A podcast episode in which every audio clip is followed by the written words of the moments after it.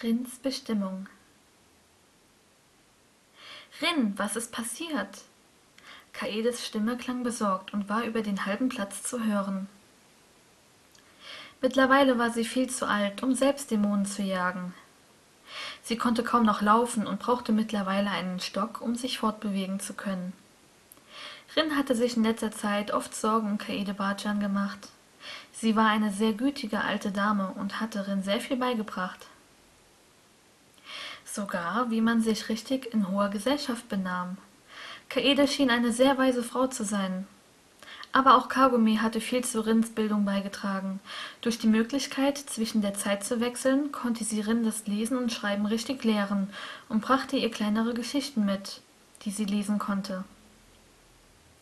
Kagome war darauf bedacht, dass die Zukunft nicht unglücklicherweise verändert werden konnte, wie schon einmal, indem sie das Juwel aus Versehen in viele Splitter geschossen hatte, weshalb sie nicht allzu viel erzählte oder in Form von Büchern und Bildern mitbrachte. Man wusste schließlich nie, und Kaugummi ließ Vorsicht walten. Doch Rin hatte es ein großes Vergnügen bereitet, all diese ausgedachten Geschichten zu lesen. Trotzdem blieb eine Frage immer offen. Ich habe mich immer gefragt, warum Kaede mir all diese Verhaltensweisen beigebracht hat, die man eigentlich in angesehenen Kreisen verwendet. Sie sagte mir, dass ich das eines Tages verstehen würde, und selbst fünf Jahre danach habe ich es noch immer nicht verstanden. Kaede Bajan, Sessomaro und Rin saßen wenig später in gemütlicher, kleiner Runde um das kleine Feuer in Kaedes Hütte herum. Während sich Kaede und Sessomaro gegenüber saßen, saß Rin etwas abseits und sah abwechselnd zu beiden. Neugier maskierte ihre zarten Gesichtszüge. Die Augen des Daiyokais, der Sessomaro nun war, blickten kühl in die Augen der alten Dame, die den Blick mit ihrem noch gesunden Auge erwiderte. Nebenbei hielt Kaede die Metallzange in der Hand, um die Glut wieder in das Feuer zu schieben. Das Knistern der Glut war das Einzige, was die Stille durchbrach, bis Kaede sich schließlich räusperte. Es ist an der Zeit, nicht wahr? fragte sie, und ihre ächzende Stimme übertönte das Knistern. Ja, es ist an der Zeit, antwortete der Dämonenlord leise. Trotz seiner leisen Stimme konnte man die Tiefe aus ihr deutlich vernehmen. Ein Schauer lief über Rins Rücken. Kaede nickte und bestätigte dies mit einem Mhm. Ihr Auge wandte sie dem Feuer zu und schien ihre Antwort erhalten zu haben, weshalb ihre Körpersprache deutlich machte, dass das Gespräch für sie beendet war. Komm, Rin, sagte Sessomaro schließlich und erhob sich in einer fließenden Bewegung. Wohin? Rins Augen wanderten noch immer abwechselnd zu Kaede Bachan und zu Sassomaru. Die hübsche Schwarzhaarige wusste nicht, wie ihr geschah, und erhob sich etwas unbeholfen, indem sie sich noch mit einer Hand am Boden abstützte, um schnell aufstehen zu können. Kaede Bachan, was ist hier los? hakte sie abermals nach. Sessomaro war bereits aus der Hütte getreten und schien draußen auf das Mädchen zu warten, die zu einer jungen Frau herangewachsen war. Die alte Dame hob ihren Blick und nickte ihrem Schützling zu. Du erfährst nun, warum ich dir all das beigebracht habe, so gut es in meiner Macht stand, ächzte sie und hustete einmal. Aber ich kann dich doch nicht alleine lassen. Du musst. Die Dorfbewohner werden sich um mich kümmern. Deine Bestimmung ist nun gekommen. Meine Bestimmung? Das restliche Hab und Gut von Rin blieb im Dorf bei Kaede, Sango und Miroko. Ihre hochwertigen Kimonos konnten die Kinder von Sango und Miroko oder von Inuyasha und Kagumi tragen.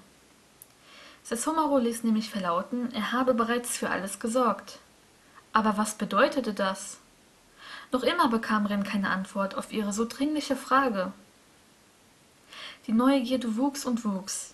Geduld sei eine Tugend, hieß es. Aber wie konnte man Geduld aufbringen, wenn einem eine wichtige Information vorenthalten blieb, die doch die Zukunft entschied, die ihre Zukunft entschied? Während Rin neben ihrer großen Liebe lief, sah sie immer wieder zu ihm auf. So nahe war sie ihm lange nicht mehr gewesen, dabei lief sie nun neben ihm. Ihr Herz klopfte, während sein Blick stur gerade ausgerichtet war. Ob er mich bemerkt? Ohne Sessumarus Anwesenheit hätte sich Rin niemals bei Nacht allein in den Wald getraut. Die Sonne war nämlich vom Horizont bereits verschluckt worden, nur der Halbmond erhellte die Gegend. Doch der Wald selbst blieb vor dem Licht des Mondes verborgen. Kein einziges Stück Waldboden konnte sich im Licht des Mondes erfreuen. Es war so finster, dass das Humero plötzlich ihren zierlichen Körper umfasste und sie auf seinen Arm hob. Automatisch schlang sie ihren Arm um seinen Nacken und drückte sich an seinen Oberkörper. Er war sehr warm, was sie trotz seiner Kleidung spüren konnte. Mit einem kräftigen Satz drückte sich Sessomoro vom Waldboden ab und stieg mit Rinnen in seinen Arm empor. Ein lautes Rascheln der Baumkronen verriet, dass sie durch diese hindurchgesprungen waren. Die plötzlich auftretende Helligkeit des Mondlichtes ließ Sessomoros Augen unheilvoll aufblitzen. Rin konnte in sein so vor Stolz gezeichnetes Gesicht blicken. Sein ernster und kühler Gesichtsausdruck war etwas, was sie unheimlich anmachte. Er wirkte unnahbar, und doch konnte sich Rin glücklich schätzen, dass er sie beachtete, sie wahrnahm und offenbar etwas mit ihr vorhatte. Sie war es, um die er sich seit so vielen Jahren sorgte, und sie war es, um die er sich kümmerte. Immer wenn Rin erkältet war, vergingen nicht viele Stunden, und Sessomaro war persönlich zu ihr gekommen, als könnte er es riechen, wenn ihr etwas fehlte. Rin konnte sich noch gut an den Tag von vor zwei Jahren erinnern, an dem sie eine sehr starke Krankheit hatte und mit hohem Fieber und Halluzination auf dem kleinen Futon lag. Ihre Stirn war so heiß gewesen, dass, laut Kagome, man darauf hätte ein Spiegelei braten können. Sango, Miroko, Kagome, Inuyasha und Kaede hatten sich sehr große Sorgen um Rin gemacht. Kagome war kurz darauf in ihre Zeit gereist, um Antibiotika zu besorgen. Doch in den drei Stunden, die Kaugummi gefehlt hatte, war Sessumaro aufgetaucht. In seinem Gesicht hatte man noch tatsächlich Sorge erkennen können. Selbst sein Halbbruder Inuyasha war davon mehr als überrascht gewesen. Denn schließlich kannte man den Daiokai als kalten und unberechenbaren Dämonenlord, der Menschen verachtete. Bis auf einen, Rin. Als hätte ein Vögelchen ihm zugezwitschert, dass Rin sehr krank war, hatte Sessomaro sehr viele starke und vor allem teure Kräuter bei sich, die er Kaede gegeben hatte.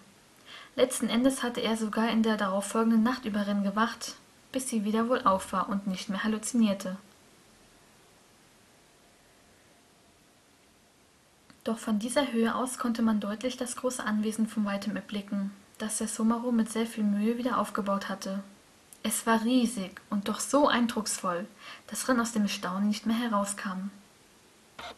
Dennoch war diese Höhe etwas, was ihr Angst einjagte und sie sich fest an Sessumaro krallte. Er würde sie nicht fallen lassen. Er war das einzigste Wesen auf der Welt, dem Rin blind vertraute. Von Sekunde zu Sekunde näherten sie sich diesem Anwesen und kamen der Erde ein Stück näher. Sein starker Arm hatte sich fester und bestimmt um ihre Taille gelegt, um sie gut festzuhalten. Es fühlte sich gut an, so eng an ihn gedrückt zu sein. Bald schon würde Rin erfahren, welche Bestimmung auf sie wartete –